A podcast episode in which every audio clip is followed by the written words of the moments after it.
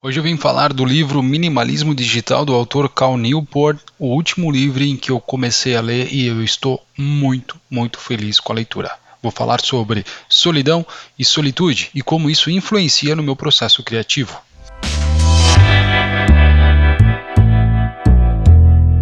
Antes de mais nada, solitude e solidão são as mesmas coisas? Há uma diferença entre solidão e solitude que é importante que seja esclarecido e que no livro eu acredito que não tenha ficado tão claro.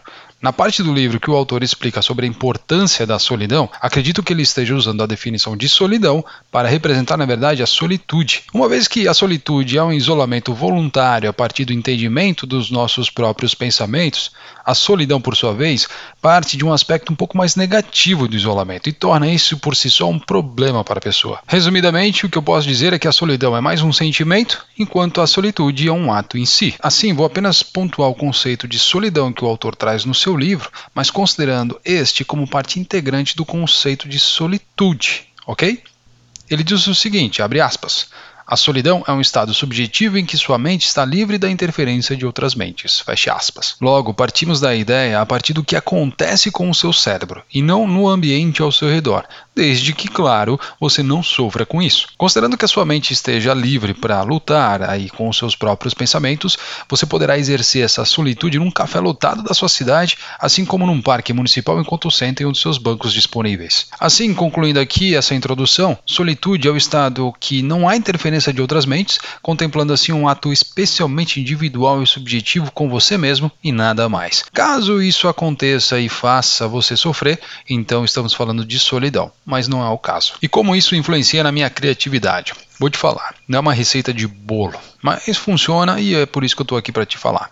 Aliás, essa necessidade pessoal de usar um tempo individualmente a fim de construir algo ainda maior já foi um tópico aqui que eu abordei no episódio 13, quando eu falei sobre a importância de saber trabalhar sozinho. No livro Solidão Conexão com Eu, o psiquiatra inglês Anthony Storr, ele inicia a sua obra com a citação de um historiador lá da época do iluminismo chamado Edward Gibbon, dizendo o seguinte, abre aspas, o diálogo enriquece o entendimento, mas a solidão, ou no nosso caso a solitude, é a escola da genialidade. Fecha aspas. E apesar aí de haver seus riscos, a tensão gerada pela solitude não necessariamente cobrirá os benefícios da conectividade como a gente tem hoje em dia. O próprio autor diz que o minimalismo digital ele não é antitecnológico, mas sim uma filosofia do equilíbrio, considerando aquilo que a tecnologia mais pode agregar na sua vida comparado à sua capacidade de nos manipular. Um exercício que me faz trabalhar a minha criatividade por meio da solitude é o simples fato de pedalar pela cidade.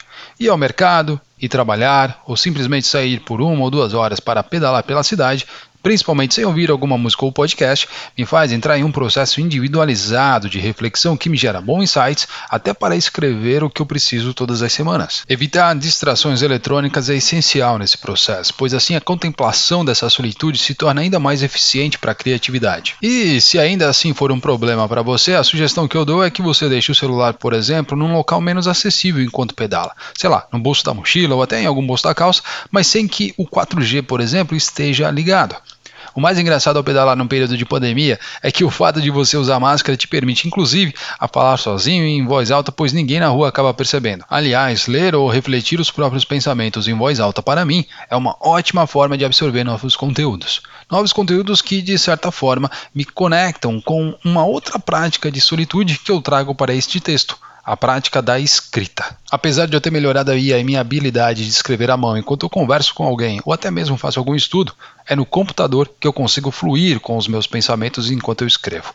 Sim, eu sei que o computador é mais uma tela e até contradiz um pouco do minimalismo digital do livro.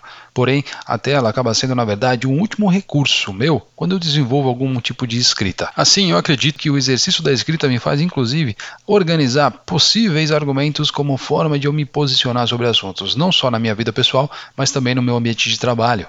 Apesar de ser uma tarefa social e particular da minha vida, escrever e gravar podcasts é também uma forma de eu entender como eu posso crescer como profissional e como esse exercício me faz interpretar os problemas da minha função na empresa, assim como a melhorar a forma como eu os resolvo. Eu já falei sobre isso no episódio 13, fica aí o convite para você ouvir. Olha, eu sei que é pesado, viu? Não é fácil lutar com as distrações e tampouco criar um hábito de usar a solitude como uma forma de produzir algo ainda maior. Mas tente, vale a pena.